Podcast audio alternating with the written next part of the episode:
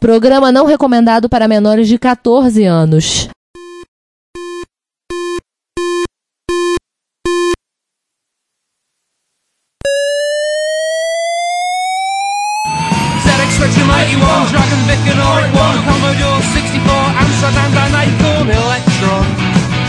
Dragon Vic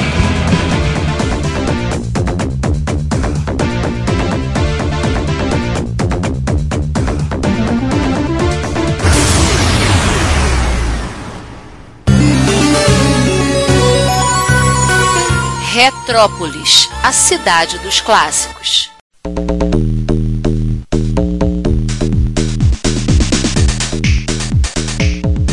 Vamos falar de, de arquitetura finalmente? Vamos falar das máquinas. E juntando isso tudo, no resumo da ópera, como é que foi a evolução dessas arquiteturas? A primeira geração delas, o Arquimedes, foi lançado em agosto de 1987. Processador um ARM2, rodando a 8 MHz. Era um processador, como sempre foi, de 32 bits, ou seja, 4,5 milhões de instruções por segundo. A máquina vinha a princípio com 512K de RAM, podendo chegar a 4 MB, um drive de disquete 3,5 dupla densidade, ou seja, 720K, disco rígido e um gabinete desktop slim com teclado separado, monitor mono ou colorido e mouse de três botões. Você tinha o protótipo A500, não é o Amiga 500, é o Arquimedes. Não, nada a ver, irmão. Foram lançados também dali o 305, o 310, o 440 o 410. Vamos falar um pouquinho sobre eles rapidamente. O 305, 512K e drive disquete saindo a 800 libras. Tá, 799 libras. Pronto. O 310 com 1 mega e drive disquete por 875 libras, 440, 4 mega e 20 mega de HD por 2.299 libras. Olha como faz diferença o HD. Lembra que a gente falou lá do sistema operacional? Olha a diferença. E o 410, 1 mega com um drive de disquete por 1.399 libras, mas há dúvidas que esse tenha realmente visto a luz do. Que ele aparece nos catálogos, na lista de preço, mas ele não aparece, apareceu nas lojas. Suspeito. Detalhe: todos esses modelos vinham sem monitor. Todos eles isso era um preço sem monitor. Para você ter uma ideia do preço hoje em libras, pega esse valor e multiplica mais ou menos por 3 para você levar em conta o valor da inflação, correção de lá para cá. Mas toma um chazinho antes, tá? E aí você pega e converte isso aí para cotação de hoje, olhar e vai dizer é esses MacBook Pro com processador M1 não parecem tão caros assim. A principal diferença entre a, série 300 e a série 400 era quantos slots você tinha disponíveis para poder botar a placa de expansão. Tava lá no backplane dele. Ele trabalhava com arquitetura de backplane, então. Ele tinha uma placa na, no fundo do gabinete, né? O backplane conectado na transversal, quase no meio da placa. E assim, a série 300, que eram, eram máquinas voltadas para o mercado educacional, por isso que elas tinham as teclas de função em vermelho, elas tinham somente dois Euroconnectors para você plugar os pódulos. É o quê?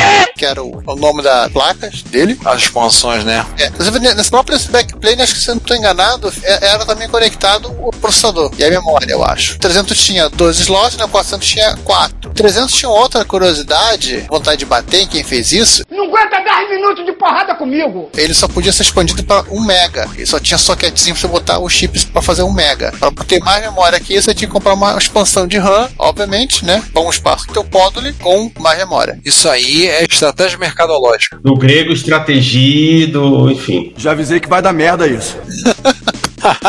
Obviamente, as versões que iam para o mercado educacional vinham o logo da BBC no gabinete, as teclas de função na cor vermelha, é para chamar bem a atenção, porque aluno é aquela coisa, no geral, tanto na Inglaterra quanto no Brasil, qualquer lugar do mundo, mal sabe diferenciar a mão esquerda da direita. Os caras estão me tirando. Tem que estar tá bem chamativo na cara para poder achar. E aí, em 1989, a série 400 começou a ter umas melhorias. Aí saiu, já vinha com o MMC-A, gente, não botaram A. Só faltou botar um A Mark II antes um A do que MC1 Mark II. E aí começaram a botar mais memória. Então saiu o A410 barra 1, 1 mega e drive disquete, o A420 barra 1, 2 mega e HD de 20 mega, e o A440 barra 1, 4 mega de memória e HD de 50 mega. Nossa, quantos quatro. Legal essa expressão barra 1 que não faz o menor sentido. Lembra que a gente falou a questão de numeração? Então. Voltando para as workstation, além das máquinas de cima, né, que nós falamos, ela que rodavam, obviamente, o RISC OS, aí Acorn também vendia uma série específica desses mesmos micros, na verdade, mesmos 400, que rodavam uma variante de Unix. Eles rodavam uma variação do BSD 4.3 Unix, e relembrando aqui. Nós, nós não esquecemos nossa promessa de falar do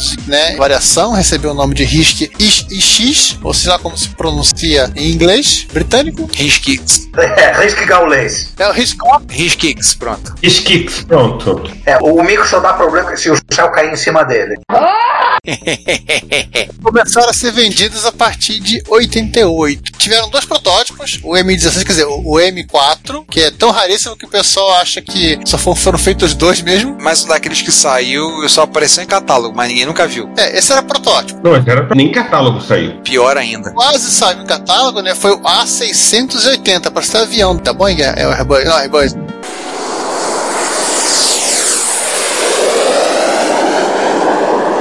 Não, Não, da da Airbus. Que na verdade ele era uma ideia que alguém na Olivetti pediu, por favor, façam pra gente uma opção de trabalho para introdução eletrônica aí, que nós vamos vender. No final acabou não sendo vendida e o pessoal fala o seguinte: que o M4 na verdade era o A680. O primeiro workstation deles foi a R140, né, lançada em setembro de 88, que ela era basicamente o A440, já falado aí, né, com um disco rígido de 60 e custando a bagatela de 3.500 libras. Que isso, rapaz?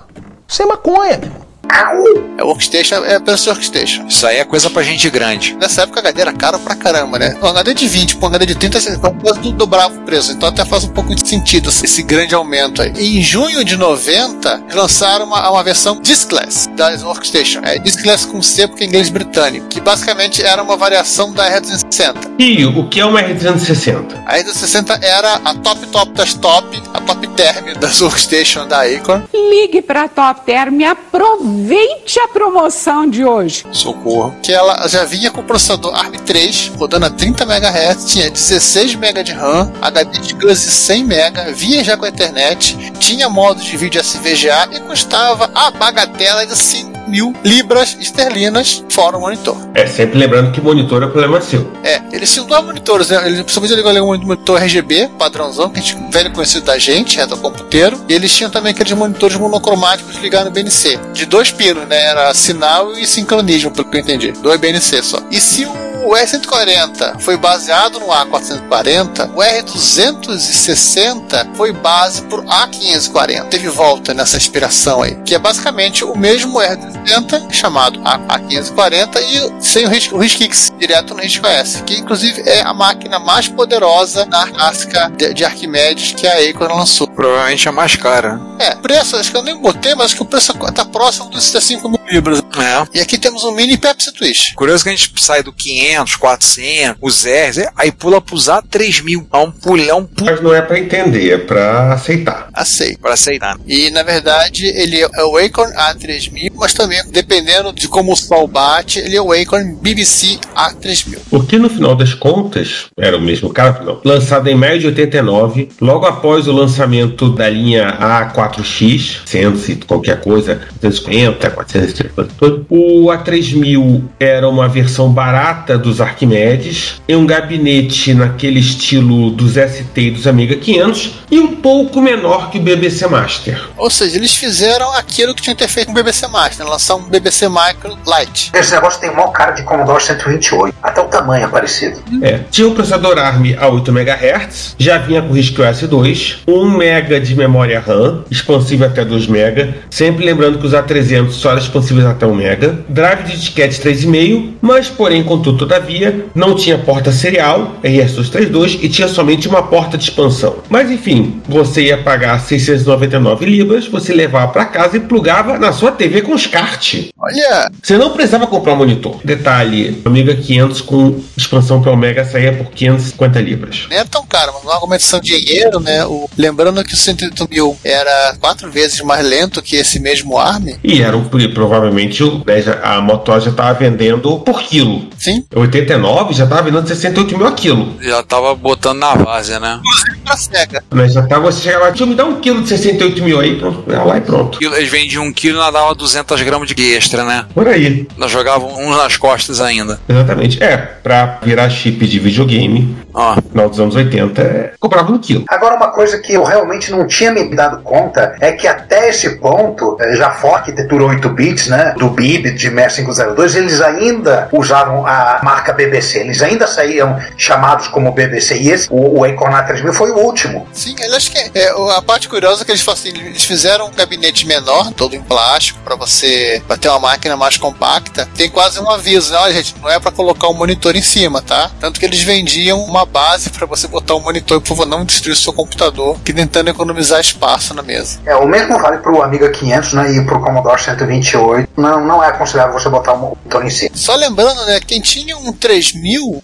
sei se ainda tem, é o Garrett. Sim, eu acho que ele vendeu. Ah, ele vendeu. Eu, eu cheguei a usar naquele evento que foi na, na- no salão de festa. No prédio que ele mora, né? Eu lembro. Eu tenho fotos. Mas seguindo aí com a vida, né? Aí continuou se lan- lançando novos modelos. E fazendo um caos com a numeração. Pelo menos tá, tá, tá crescente. Aham. Vai do 5000, o próximo continua muito crescente, né? É quase. Bem, o 5000 saiu em 1991 com a ideia de substituir o A440-1. Então ele vinha com o ARM3 rodando a 25 MHz, posteriormente passou para 33 MHz. RISC OS 3.1x, 10 ou 11. 2 ou 4 MB de memória RAM, disco rígido de 40 ou 80 MB, depois os discos subiram para 80 ou 160 MB, suporte a disquete de alta densidade, tipo os discos HD, com suporte a modo de vídeo SVGA, com suporte até 1024 por 768 e 256 cores. Isso em 1991. Agora a numeração estava crescente, viu? Pulou do 3000 para o 5000, aí vai para o ícone A4.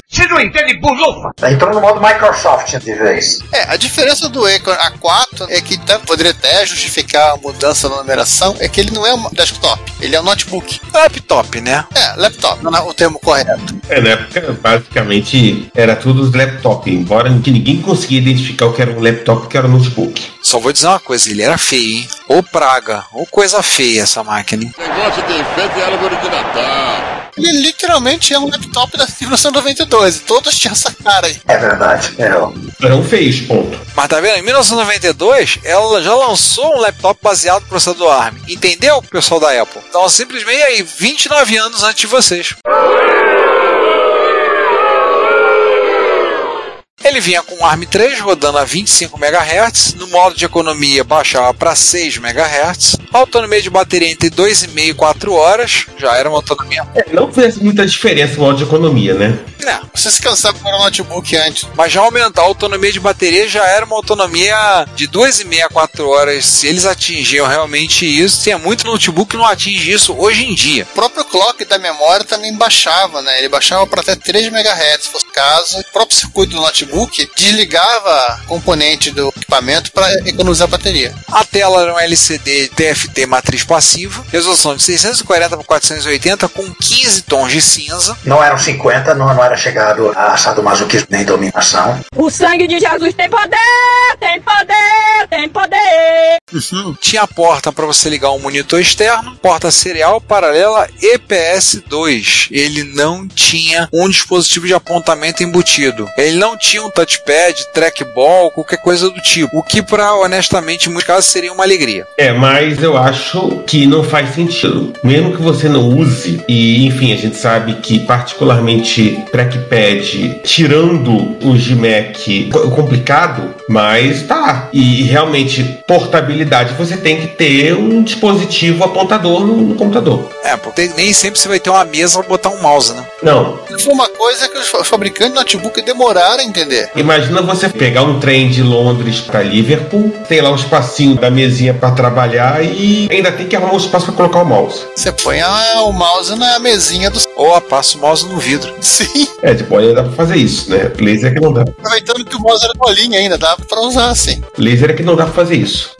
O modelo do A4 com 2 MB de RAM sai por 1.399 libras. E o modelo com 4 MB de RAM e disco rígido de 60 MB saia por 1.699 libras. Mas para as escolas rolava um descontinho de 300 libras, ele saia pelo mesmo preço do modelo de 2 MB. 4 MB de RAM e disco de 60 GB, tem um joguinho interessante aí.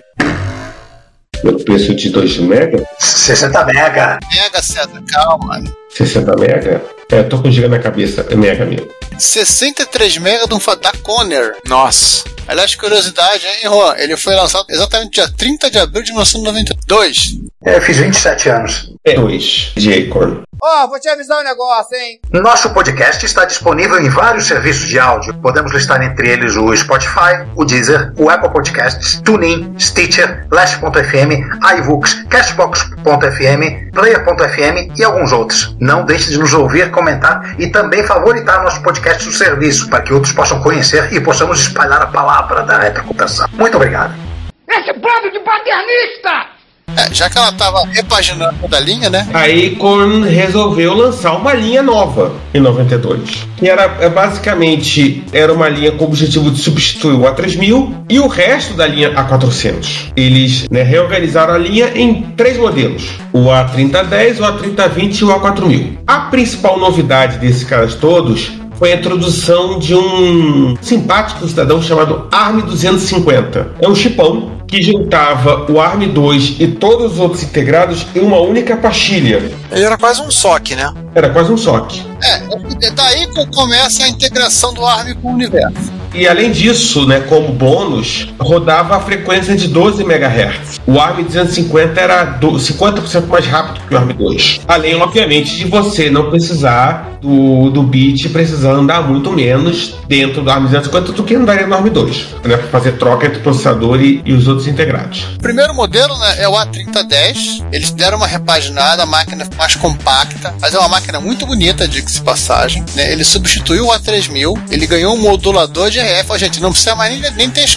Ele vinha com tecla de função na cor verde, mas parece que também vinha na cor vermelha, quando eles vendiam para escola. Tirando o fato dele estar tá rodando a 12 MHz, ele era basicamente igualzinho o 3000. A grande diferença é que ele custava menos de 500 libras. E lá para 93 o preço já foi para 399 libras. Agora tem uma coisa divertida. Bem, então devido ao atraso na produção desse pretenso SOC, né, do ARM 250, um lote dos, dos 3010 foi lançado usando os integrados normais instalados no modo Alterboard, chamada Adelaide. Adelaide oh,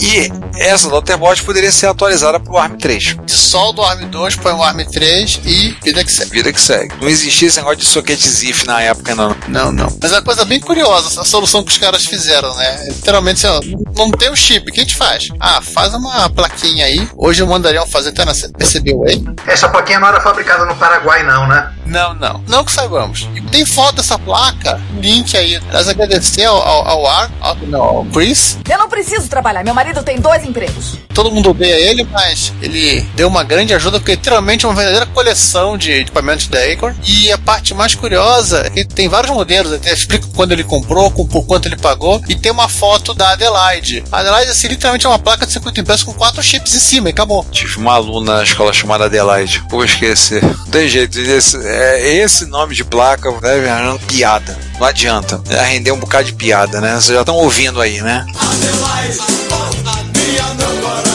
Imagina, a quinta série fala alto nessas horas. A quinta série berra nessas horas.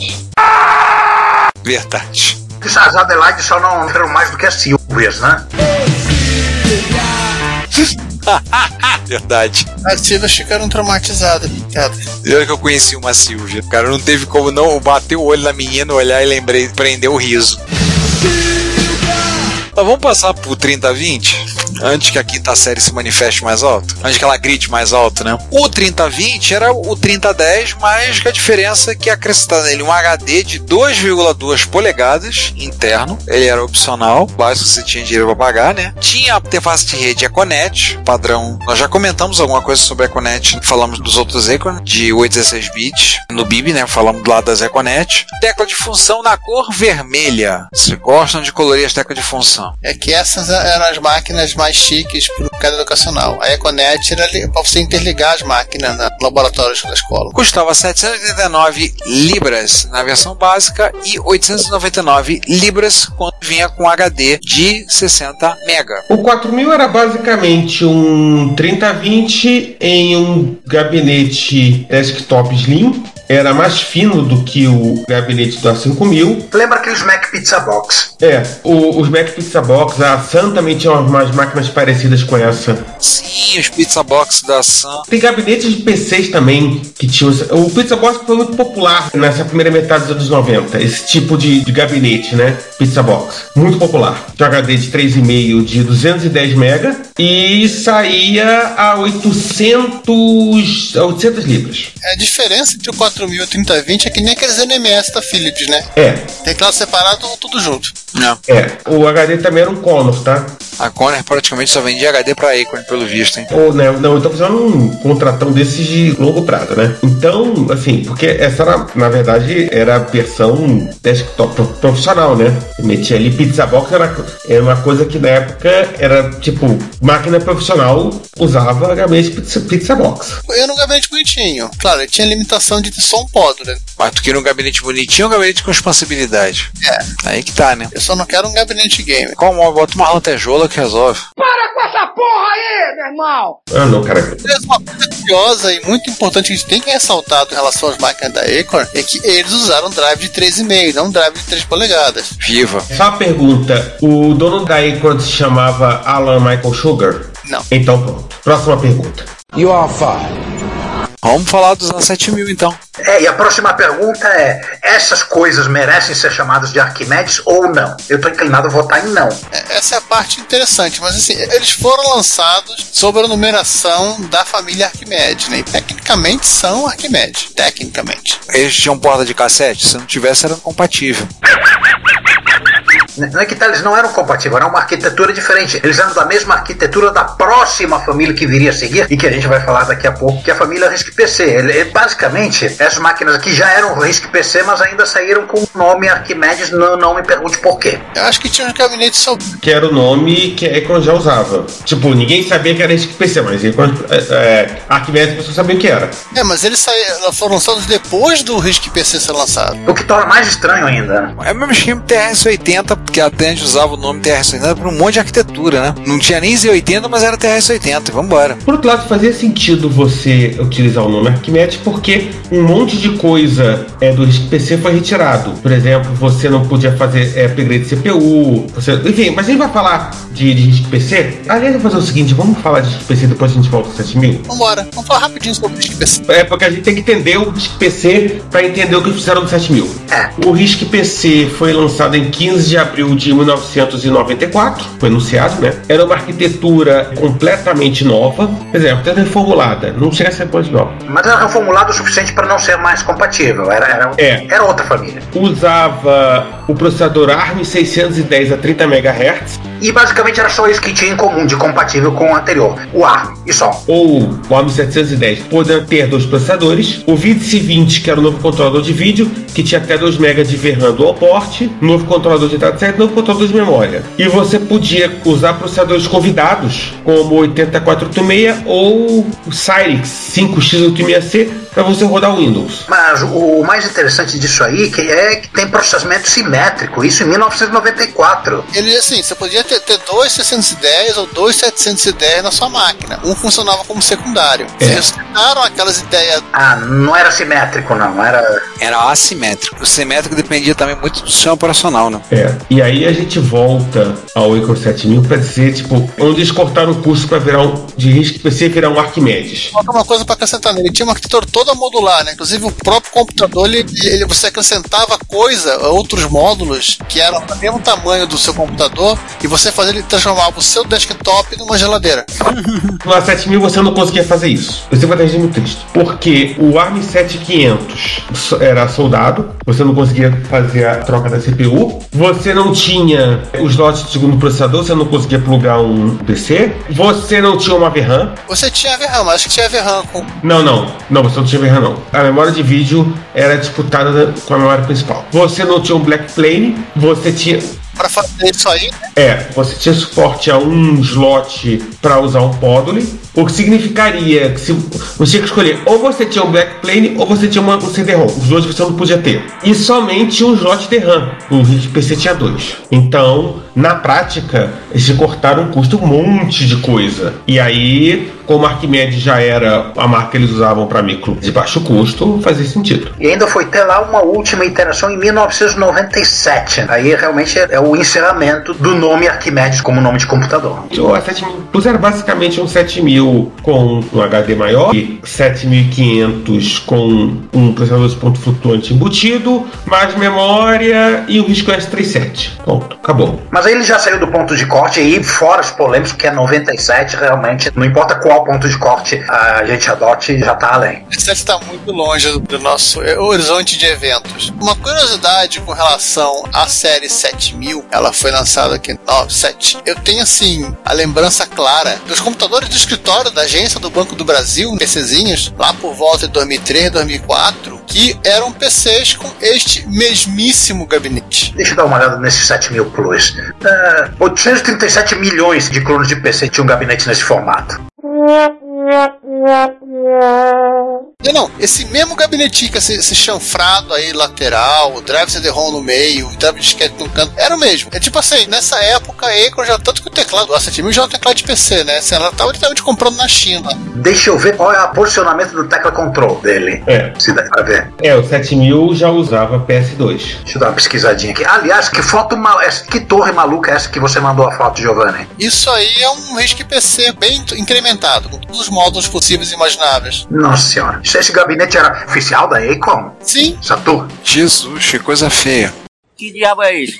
O computador em si era um único módulo. Mas você podia assim, ah, vou colocar um monte de CD-ROM. Ela vinha num outro módulo. Ah, tem módulos, por exemplo, placa de captura de vídeo. Era um outro módulo desse. Esse, a atualização da máquina era seguindo layout. Eu confesso que eu estava procurando a, a, zoeira que fizeram uma vez, que fizeram uma pizza, um de pizza dentro da gabinete do RISC PC. Ah, eu tava falando de teclado, no A7000, finalmente a tecla Caps Lock foi pro lado do A e a Control foi lá pro canto e igual a, a teclado PS2 mesmo nos teclados originais da Daeco. Se você for naqueles Arquimedes originais, todos eles eram o mesmo layout de teclado, só que a tecla control ficava encostada no ar. 90% de chance de dar errado, né? Eu vi argumentações com relação a isso. Quando aconteceu essa mudança nos PCs, naqueles teclados de PCs, no lançamento do S2, perdão, no, no lançamento do PS2, que foi 87, foi uma teve resistência, né? Porque a, a memória de movimento, né, a memória idética das pessoas estava super acostumada. O XT, o AT, os, os teclados normais eram a Control era do lado do A e isso era desde a época do CPM. Você vai ver aqueles Chumex que eu doei pro museu, até que a Control tá ali encostada ao A. Era uma coisa que vinha de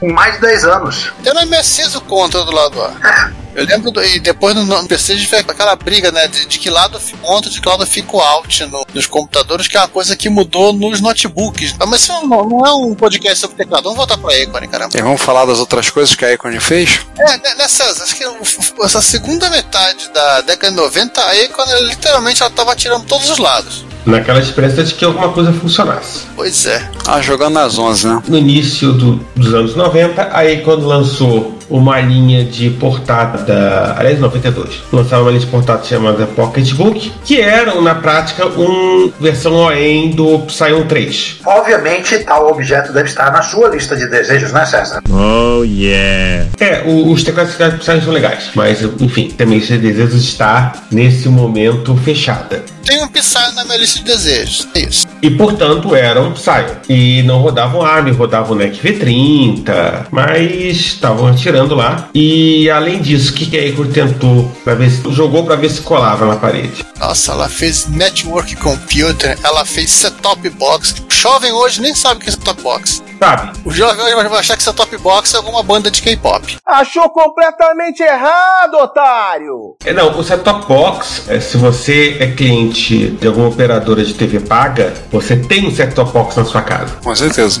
É a popular caixinha da NET ou caixinha da Sky. Era esse o nome que davam naquela época quando isso era novidade. Uhum. Então, tentou. Com exceção talvez do Network Computers. Ela foi pro Network Computer no final ela, ela acabou caindo no desenvolvimento de Thin Client, né? É. E fora assim, desenvolveu Workstation, ela tinha máquina licenciada da Psyon, tinha Setup Box, tinha projetos tipo School Server. Inclusive era um servidor baseado em PowerPC, se não me engano. É bem estranhinho esse Psyon, né? Você dá pra ver que é britânico por causa do Organizer em S. Ele parece um daqueles terminais de controle de estoque de armazém. Cara, é um Psyon. Tava o nome Acorn, mas era um Psyon. Esquisito que eu nunca tinha visto uma foto desse bicho, só conheci de ouvir falar. Tô vendo pela primeira vez agora. Eu tenho um desses ilustrado num livrinho sobre contabilidade da editada pela. Então não, é traduzido pela editora da Folha, né? Que na verdade deve ter vindo de alguma editora britânica. Você tem um Psyon perdido no meio da história. E que outras maluquices a gente tem aqui? Exemplar Education? Que raio é isso? Shempra Education é um projeto que era conjunto com a Apple, e depois ela vendeu tudo pra Apple, mas não posso falar essa parte ainda. O School Server, se vocês olharem, era um servidor de hack, lançado em 1995, e usava o IBM PowerPC e usava o Unix, e era um caixote. Desculpa, ele não rodava em Unix, rodava Windows NT. Deixa eu ver que carinha esse bicho tinha. Pizza Box. Padrão da época. Pizza Box. Qual é a soma desse monte de tiro pra tudo que é lado da Acorn? Né? Vamos passear um pouquinho nosso ponto de corte, vamos lá para 1998? É, desde 98 a Acorn. Você tinha criado a Army Holdings, em que a Apple e a VLSI eram acionistas, e em 98 fez a IPO, oferta pública de ações da Army Holdings, faturou aí cerca de 18 milhões de libras. Em junho do mesmo ano trocou o CEO para Stamboland. Em setembro Stamboland contou que estão com prejuízo de 9 milhões de libras, a gente vai precisar começar a reestruturar a empresa. A primeira da fila foi a divisão de computadores, É. sumariamente fechada, e o cancelamento do RISC PC2, né? Que estava em desenvolvimento na época. Tá quase pronto, inclusive, que era o, o de nome FIB, que a galera gostava de Friends lá. Ela também ela, ela vendeu todo aquele negócio que tinha, ou fechou ou vendeu, né? O Skull Server, o Templar, ela vendeu até mesmo o RISC OS. Ela só ficou, inclusive, com a divisão que estava tratando de Thin Client. Nós já falamos disso, log. Quantos FIB você acha que existem é, ainda hoje em dia? Dois. E num deles a bateria vazou e comprometeu a placa.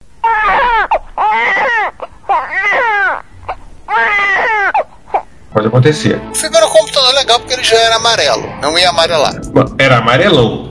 Bom que não precisa fazer retrobrite, né? É, ele já era amarelo de fábrica. No, no fim das contas, né, depois de tudo da Acorn, e para janeiro de 99, né, a Acorn Computer ela foi rebatizada para Element 14, a divisão de computadores foi para Castle Technologies, que continua desenvolvendo as coisas. Eu lembro que durante muitos anos eu namorei as maquininhas ARM que eles lançavam, eu mostrei que eram literalmente computadores ARM do tamanho, sei lá, de caderno de notação. Aliás, a curiosidade, Element 14 não existe mais, né? Não, Element Fortin existe. Ah, existe? Element Fortin pertence a. é, Foi vendida para Newark.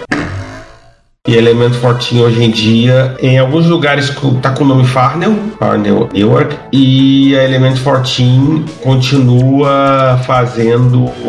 Peraí, vou filmar aqui, não pode besteira. Eu sei que ela faz projetinho de hardware. Para, para, para tudo, para tudo, para tudo. Tá tudo. A Element 14 não confundir com a Element 14 da Newark. A Element 14 foi vendida em novembro de 2000 para Broadcom e virou a unidade de DSL da Broadcom. Pepe, qual, qual DSL? Que tem milhares de coisas com a sigla. Não, DSL, né? DSL. Internet? A DSL. O XDSL. Ah, de, de internet de escada. Isso. Ah, tá. Isso de internet fixa, de banda larga fixa em cabo. Aquilo que ninguém mais quer saber. Nem as operadoras querem saber. Acho que elas nunca quiseram saber, elas vendem porque elas ganham dinheiro. Não, elas não estão nem vendendo mais. A Oi não tá vendendo mais, não. A Oi tá praticamente quase que forçando os caras a ou mudarem pra fibra ou tipo, você se f aí. Tô com vontade de ter fibra aí no teu bairro. Mas é porque estão confundindo com a Element 14 da Newark. Ah. Mas a Element 14, dessa da que saiu da Acorn, era produtora de equipamento DSL que foi comprada pela Broadcom. Que é aquela que faz plaquinha de vídeo, entre outras coisas.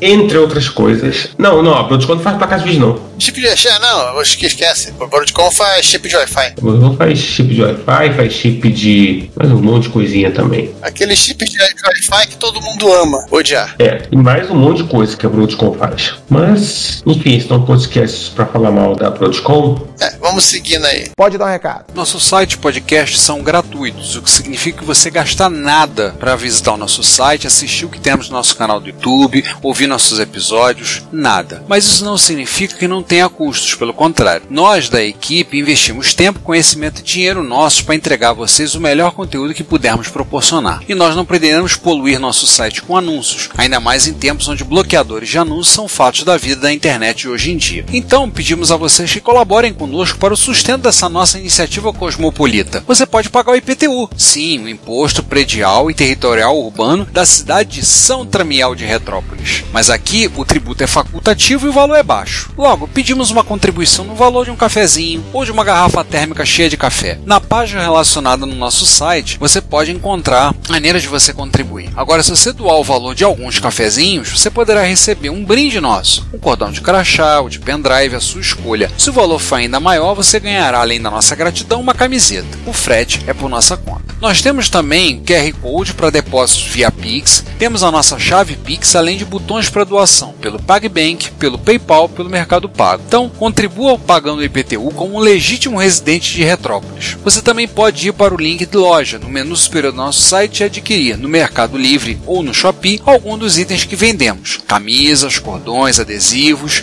os itens das nossas campanhas de financiamento coletivo, como os baralhos de amigos e videogames e o livro O MS-DOS Revelado. Temos também links de afiliados que estão na lateral direita do site abaixo das nossas redes sociais. Se você for comprar algo na AliExpress ou na Amazon, acesse o site a partir dos nossos links que receberemos uma pequena comissão da sua compra. E, por último, se você quiser doar algum item de hardware, aceitamos de bom grado. Sempre temos interesse em incorporar o erário retropolitano, algum microclássico precisa de carinho e amor para dar alegria a muita gente. Todas as doações, lucro obtido nas vendas, comissões de link de afiliados, tudo é revertido para a Secretaria de Fazenda de Retrópolis para a manutenção da estrutura da nossa cidade. E você estará nos ajudando a manter a cidade dos clássicos viva e ativa. Muito obrigado pelo seu apoio. Seu reconhecimento não tem preço. Ok, mas também não era nem pra vocês começarem a falar. O principal legado da Acorn, né, é o que é, até por conta de- dessa arquitetura é o processador ARM. Sim. Fim da história. Tem mais o que falar. Tá bom. Só isso aí já é um puta legado, né? E que agora tá cada vez mais puta, né? Porque agora os micros da Apple vêm com a. Não, não, não, não vamos falar de pornô aqui não. Vamos seguir. É, o sertão tá virando mar, o mar tá virando sertão. A Intel tem que colocar as barbas de molho. Mas e não só isso. O RISC OS continua vivo, né? Foi vendido para acabou virando depois RISC OS Limited e agora OS Development e continua aí vivão e vivendo e sendo desenvolvido e sendo liberado. Acho que ele tá na versão 6. Um outro legado meio que indireto é o Raspberry Pi, projeto de 2012. As pessoas falam que ele é um tipo um descendente do BIP, mas sinceramente, vamos, vamos assumir, ele é muito mais um descendente do Arquimedes, porque tudo dele é do Arquimedes. Gente, Ele até roda o RISC OS como um sistema nativo. Sim, e com algumas adaptações você consegue até rodar o software dos Arquimedes nele. Tem um fórum na, na internet que os caras fazem a organização, tem um patch para você clicar na instalação, mas só roda no Raspberry Pi no primeiro, de primeira geração, e diante não roda. Hoje você roda É porque os da geração atual são de 64 bits, provavelmente isso. Por isso. Assim, a versão mais nova do RISC OS para Raspberry Pi, que é a 528 de março de 2021, ele roda a linha toda, do Pi 1 ao Pi 400, passando pelos Pi 0, 2, 3, os Compute Module. É só não roda com o Compute Module 4. Mas tirando isso, você roda o 528 nesses caras todos, que é inclusive a versão mais nova do RISC OS Open, que é hoje na prática a versão de RISC OS de referência, que a galera pensa, ah, vou usar, versão de referência. 528, que inclusive você pode baixar ROM para o seu RISC PC, para o seu A7000. Ou você pode comprar as ROMs para você fazer como a Ecos você fizesse e atualizasse a ROM. Devidamente no recesso do celular, usando um gravador de Apple, fazer a devida gravação da. Não, não, chip mesmo. Não, você pode baixar a ROM e fazer a gravação assim. Ou você pode comprar. Acho que é a Castle que vende. Não, não, a própria RSQS Open está vendendo agora. A própria RSQS Open está vendendo tanto o, as ROMs como o CD, que é porque você pode também comprar um CD em separado, né? O Collector CD. Ou, ou você ganha de graça se você comprar os de ROM para instalar no seu RISC PC ou no seu A7000, ou no seu A7000, aí vai. 5,5.29, inclusive. 28, né? De outubro de 2020, né? Que é a versão mais nova. Embora tá rolando muito, muita atividade no, no GitLab, né? O SQS Open foi licenciado pela licença Apache 2.0. Uh, dá pra compilar pra usar no MSX. É só compilar. E no caso, assim, o caso do Raspberry Pi 1, acho que talvez o 12, acho que ainda é 32 bits, é nada? É, é assim. Você ainda consegue rodar o software nativo do, do Arquimedes. É, o 3 eu acho que também é 32 bits. O 4 é que. Só no 4. Eu acho que na prática é o 4. A diferença do 3 pro 4 é bem grande. Tem uma coisa que dá pra deixar aqui: Cannon Fodder, que é conhecido- mais conhecido como na versão de Amiga.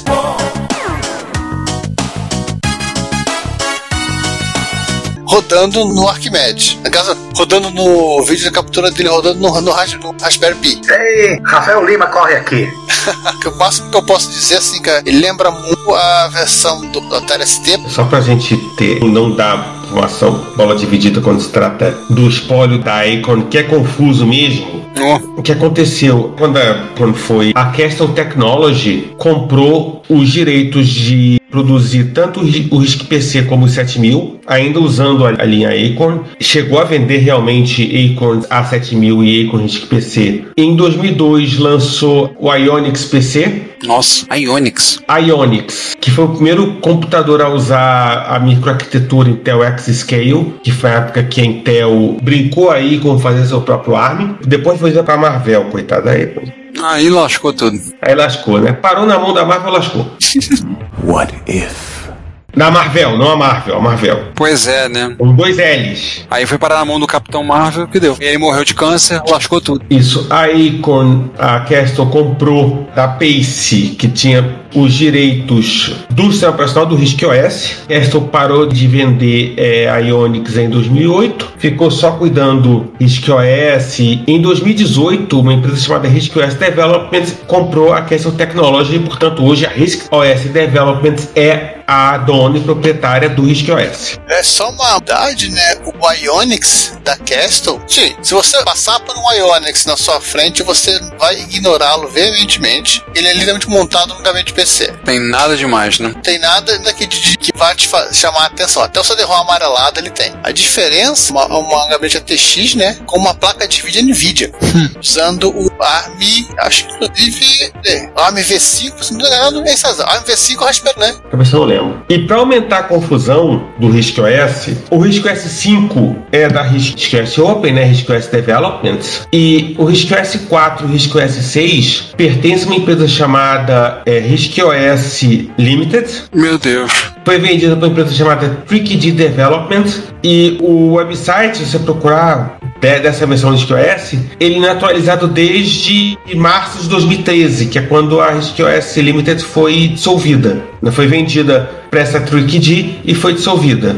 Literalmente esqueceram o servidor ligado. É, e tem aí essa confusão do 4, do 5 do 6. Na prática, eu acho que a galera acaba usando o- o 5, né? Que é está sendo atualizado. Ainda mais agora que o pessoal tá se empolgando de atualizar ele. Até a versão 6 foi lançada, a RISC 6 em outubro de 2006. Eu não sei se chegou a sair do beta, mas enfim, é uma confusão. Mas na prática, o RISC OS Open é o, é o que carrega a herança do RISC OS. Ah, e antes Basic, que é o melhor Basic para computadores pessoais. Embora definitivamente eu nunca aprendi a programar direito em BBC Basic, mas um dia eu vou aprender. Ele tem uma sintaxe meio estranha. Tipo, ele não é tão condescendente quanto é o base da Microsoft. Se você não fechar as aspas, string, o base da Microsoft ele é de boa. Mas nele não, ele reclama. Eu acho que ele nem aceita interrogação como print, não é isso? Ou eu tô enganado? Eu acho que não aceita, não. É uma sensação estranha você estar num basic e ter que digitar P-R-I-M-T. Nossa, isso. Não, e o principal, né? Os comandos têm que ser escritos em caixa alta. Ai. Bom, mas isso al- algumas outras arquiteturas também tem, né? O Coco tem. O Apple II também. Não, não, Apple II não. Apple II só tinha caixa alta, mas você podia escrever em minúsculo que ele, ele, ele subia ou dava a, a caixa. Tem certeza? Você podia escrever list em minúscula e, e ele. Acho que sim. Enfim, vamos fechar Infelizmente, esse não é um, episódio sobre as curiosidades do Basic. Aí dizer, é, é BBC Basic. pra fechar esse episódio, algo que já literalmente virou uma, uma tradição no Charles Club Congress, não Club Congress,